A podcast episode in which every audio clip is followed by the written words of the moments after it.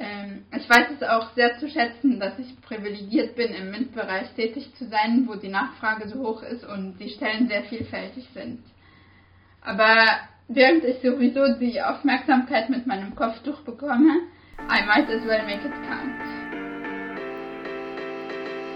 Herzlich willkommen zum Podcast Frauen machen MINT, dem Podcast des Femtech Alumni e.V., einem Netzwerk für technikbegeisterte, engagierte Frauen. Die Vision des Vereins ist es, langfristig ein Umdenken zu bewirken. Ganz nach dem Motto, Frauen verändern Gesellschaft. In diesem Podcast geben euch Frauen aus Technik und Naturwissenschaft persönliche und ehrliche Einblicke in ihren Werdegang und Themen, die sie begeistern. Viel Spaß!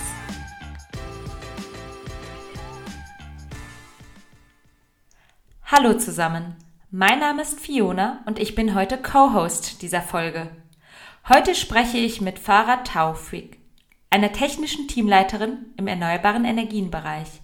Farah hat Maschinenbau und Energietechnik an der RWTH Aachen studiert, hat bereits mehrjährige Erfahrungen im Bereich Wind- und Solarbereich gesammelt und ist aktuell in der technischen Planung für Großanlagen im Solarbereich tätig. Farah kommt aus Ägypten und ist für das Studium nach Deutschland gezogen. Sie ist zudem vor kurzem Mutter geworden, Taekwondo-Meisterin und gläubige Muslimin. Sie erzählt uns, wie sie all diese Dinge unter einen Hut bringt, was ihr an ihrem Job besonders gefällt, welche Rolle Vorbilder in ihrem Leben spielen und wie sie selbst als Role Model für junge Frauen dient. Viel Spaß beim Zuhören.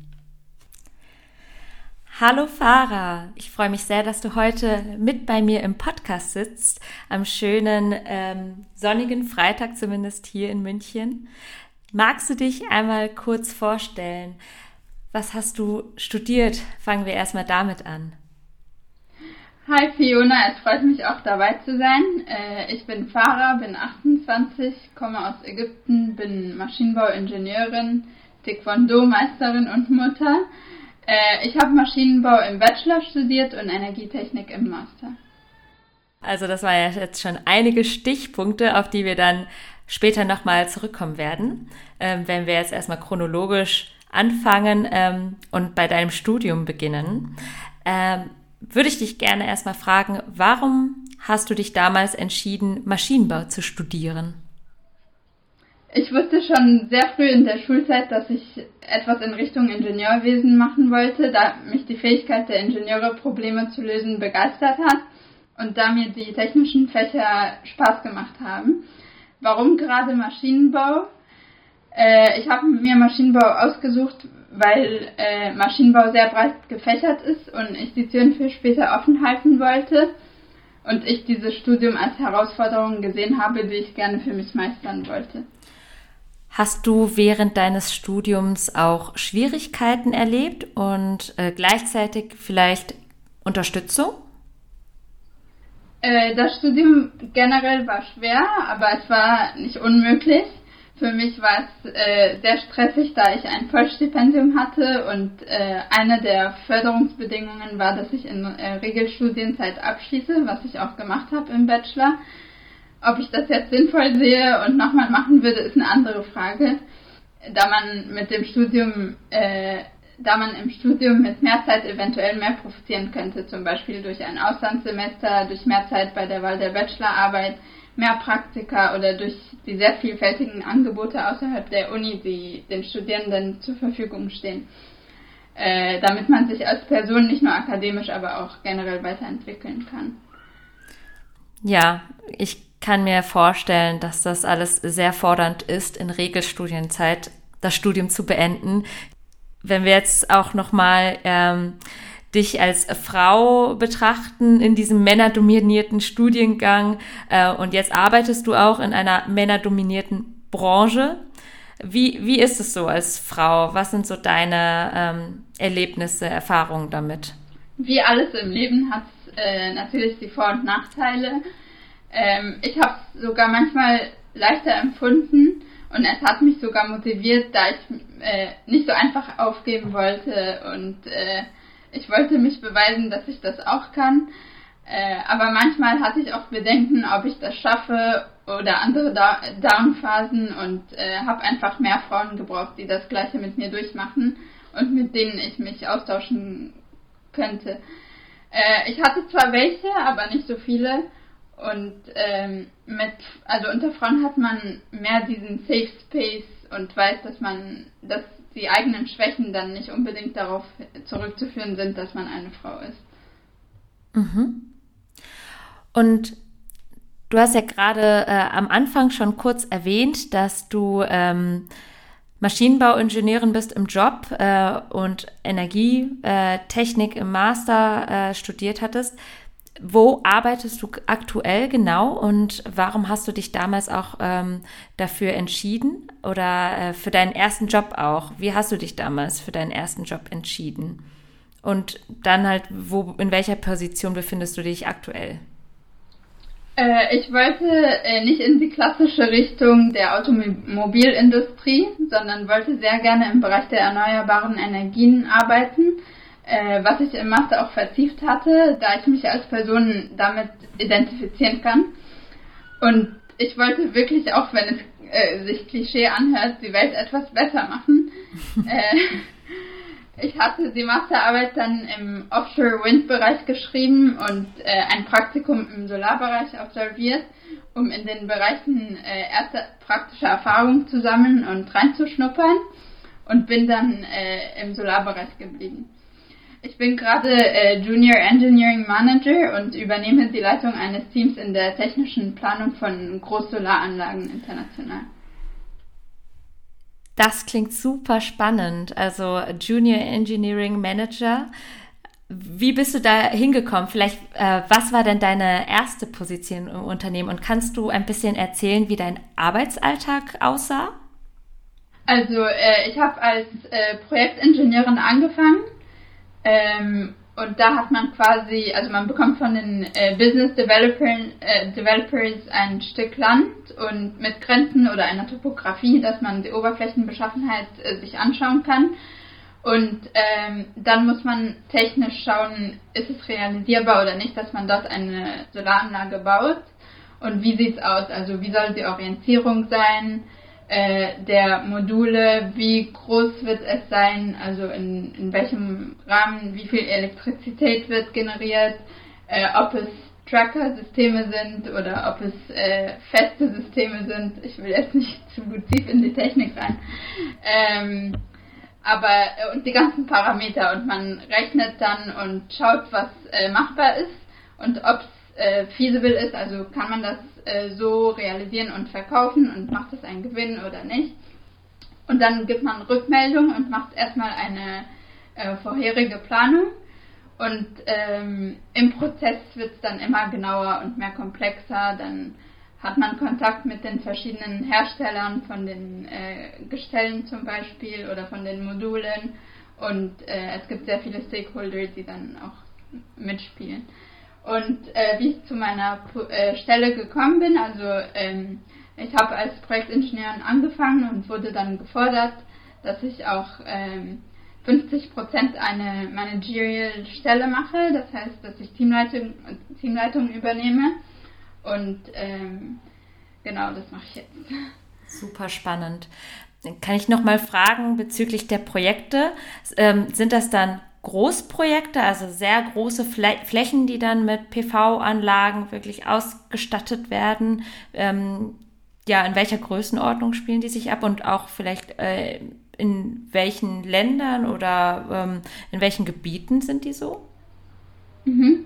Also äh, wir arbeiten international und wirklich auf der ganzen Welt. Also wir haben Projekte in äh, Indien, wir haben Projekte in Australien, wir haben in äh, in den Niederlanden Projekte, wir haben in Deutschland Projekte, äh, wir haben sogar in Ägypten Projekte und ähm, genau, also wirklich auf der ganzen Welt verstreut.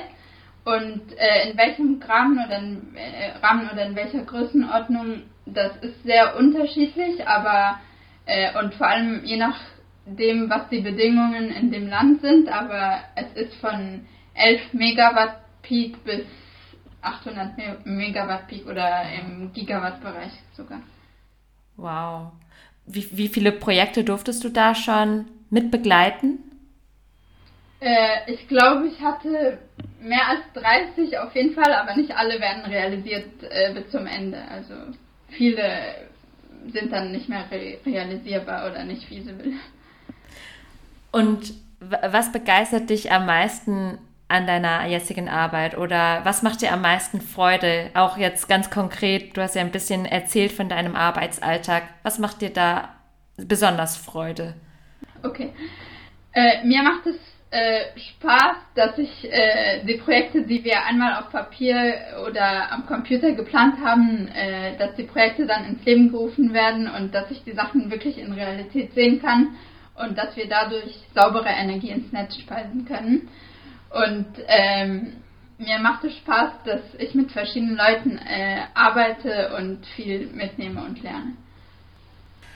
Wie würdest du die Unternehmenskultur bei dir in der Firma beschreiben? Meine Firma ist sehr international. Äh, in meinem Team ist es auch sehr familiär, bis vor Corona zumindest. Ich fühle mich generell wohl, da ich das Gefühl habe, dass sie sich um die Arbeitnehmer kümmern und äh, auch weil mein Gruppen- und Abteilungsleiter sich für uns äh, einsetzen. Und was begeistert dich besonders an deiner Firma? Äh, was mich sehr begeistert hat, ist, dass die Firma von einer Frau gegründet wurde. Stark, das ist doch passend. Kommen wir mal zum Thema Role Models und Netzwerk. Wir haben uns ja auch im Femtech-Netzwerk kennengelernt, das heißt ähm, in der Femtech School. Ich kann mich noch sehr gut daran erinnern, an diese Zeit, wo wir dann auch ähm, viel über uns selbst gelernt haben, aber auch viel von Role Models, also von Frauen, die bereits in Führungspositionen sind oder äh, zumindest im MINT-Bereich arbeiten, in Industriekonzernen oder Ingenieurbüros ähm, etc. Deswegen äh, die allgemeine Frage, wie wichtig sind denn Role Models für dich in deinem Werdegang gewesen? Für mich sind äh, Role Models von essentieller Wichtigkeit. Äh, meine Mutter ist äh, Professorin und meine, Mutter, äh, meine Oma ist Ingenieurin und das hat mich natürlich sehr stark beeinflusst sehr cool und schön zu hören, dass äh, sogar deine Oma bereits äh, Ingenieurin ist, was ja wahrscheinlich zu ihrer Zeit noch mal mehr außergewöhnlich war. Welche Bedeutung hat denn das Netzwerken oder auch ganz spezifisch äh, ein Frauennetzwerk, wie jetzt zum Beispiel der Femtech Alumni Verein für dich? Wann hat es dir konkret mal geholfen?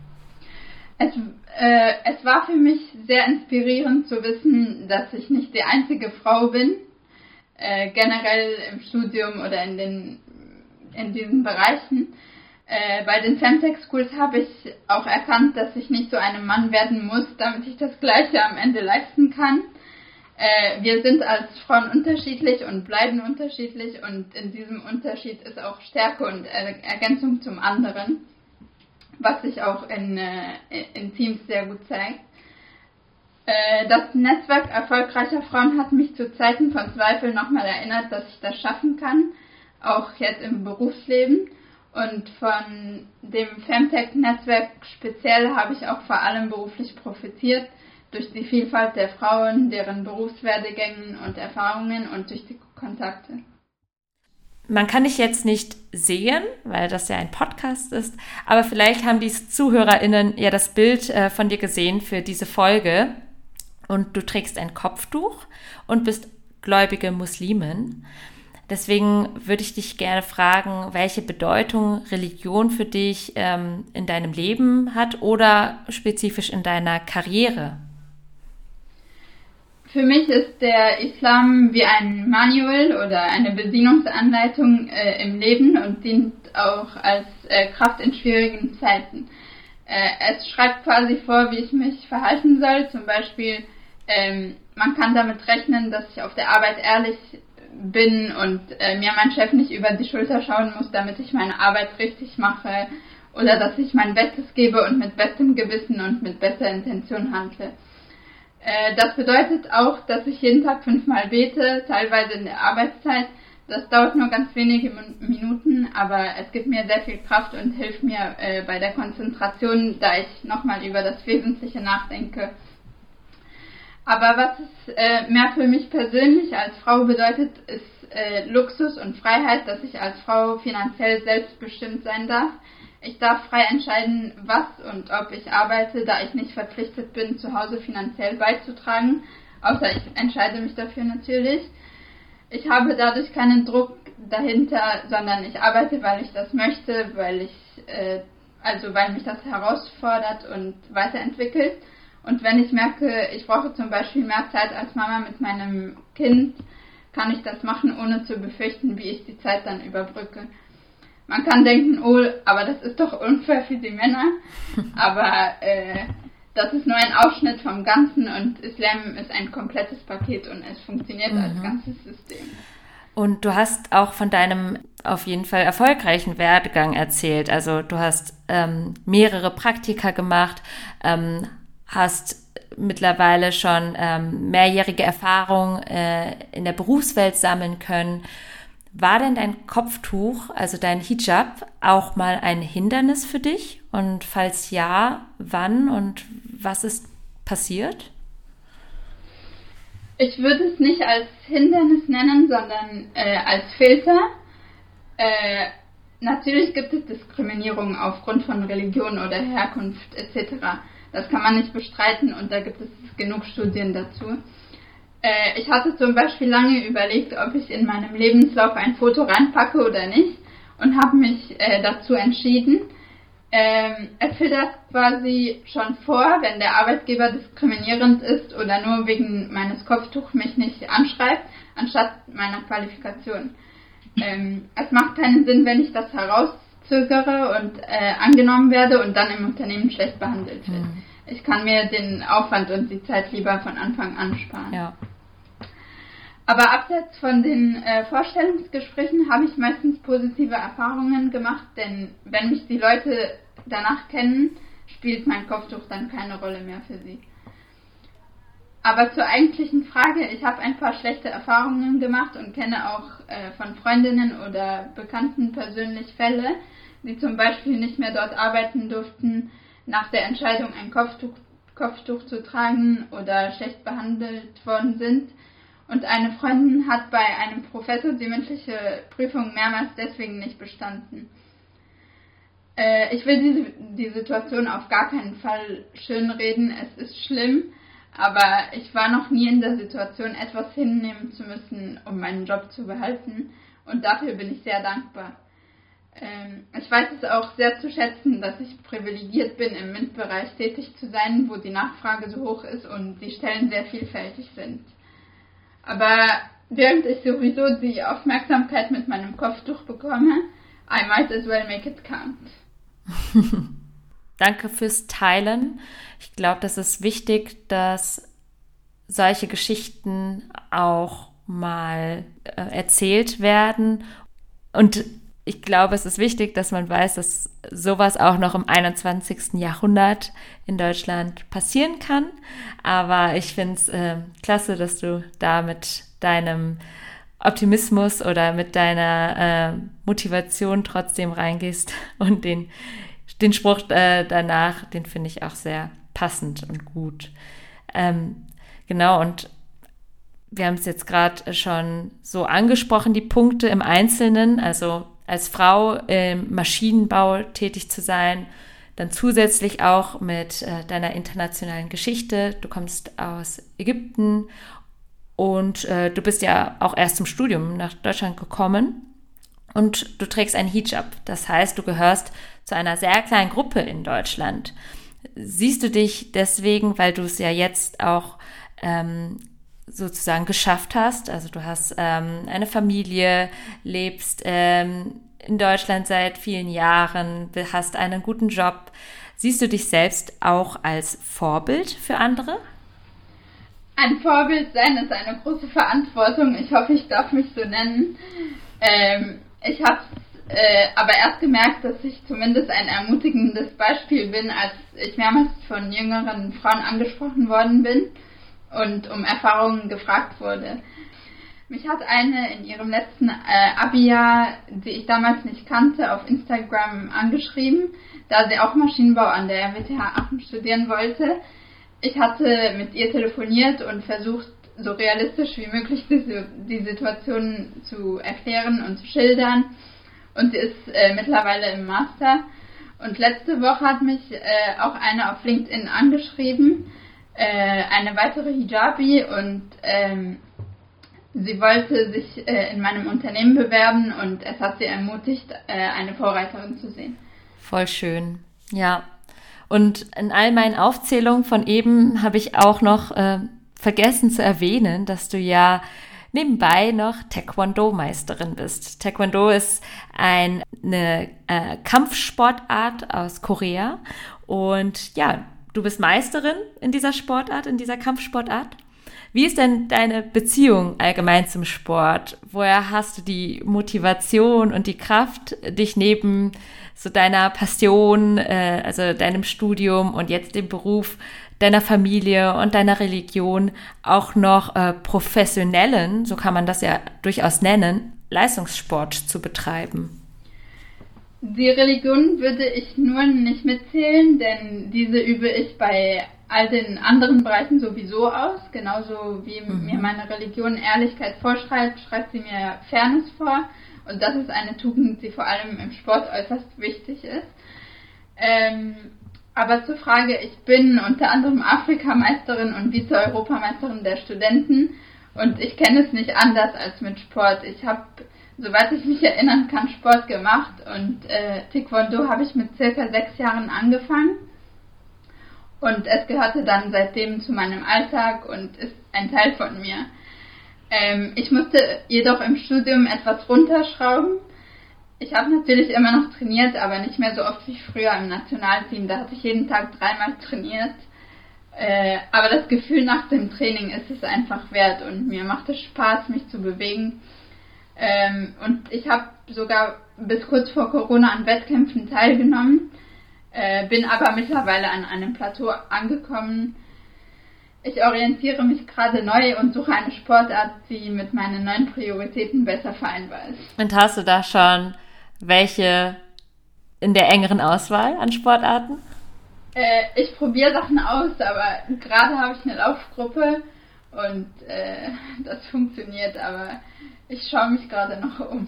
Okay, cool. Ja, dann bin ich gespannt, wo du dann demnächst vielleicht Pokale und ähm, Siege davontragen wirst.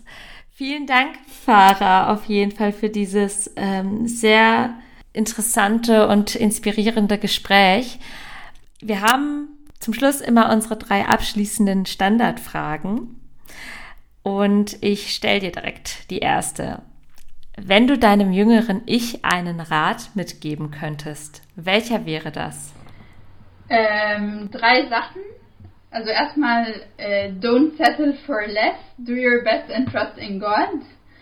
Und äh, die zweite Sache äh, ist, dass ich meine Kapazität und eigene Grenzen nicht zu weit ausreize und diese respektiere. Und die letzte Sache ist, dass ich äh, das Leben nicht zu ernst nehmen soll. Das ist ein sehr guter Tipp. Alle drei, aber den letzten mag ich auch besonders. Was bedeutet Karriere für dich? Ich würde gerne die Frage etwas anders formulieren. Äh, was bedeutet für mich Erfüllung oder Selbsterfüllung? Und das ist für mich die Balance als Person in allem, was ich mache, zwischen der Familie, der eigenen Karriere, äh, die ich mir selbst definiere, dem Sport, der Seele und alle anderen persönlichen Ziele, die ich mir setze und für mich wichtig sind äh, und die für mich wichtig sind. Schön. Dann kommen wir zum letzten Teil. Bitte beende folgenden Satz. Ich wünsche mir mehr Frauen im MINT-Bereich, weil ich wünsche mir mehr Frauen im MINT-Bereich, weil Antworten auf Fragen, die die ganze Menschheit beschäftigen und weiterbringen, vielleicht in Köpfen von Frauen sein könnten, die sich nicht getraut hatten, ein MINT-Fach zu studieren oder diese Chance nicht hatten. Das würde ich auf jeden Fall so unterschreiben. Vielen Dank, Farah, für dieses tolle Gespräch und ich hoffe, wir sehen uns bald mal wieder. Danke, Fiona, hoffe ich auch. Vielen Dank fürs Zuhören. Wenn dir die Folge gefallen hat, folge dem Podcast auf Spotify, bewerte uns auf iTunes und erzähle deinen Freundinnen von uns. Wenn du Ideen für neue Folgen hast oder Kontakt zu uns aufnehmen möchtest, findest du uns bei Instagram, LinkedIn und auf unserer Homepage unter femtech-alumni.org oder schreibe uns eine E-Mail unter podcast at femtech-alumni.org. Bis zum nächsten Mal.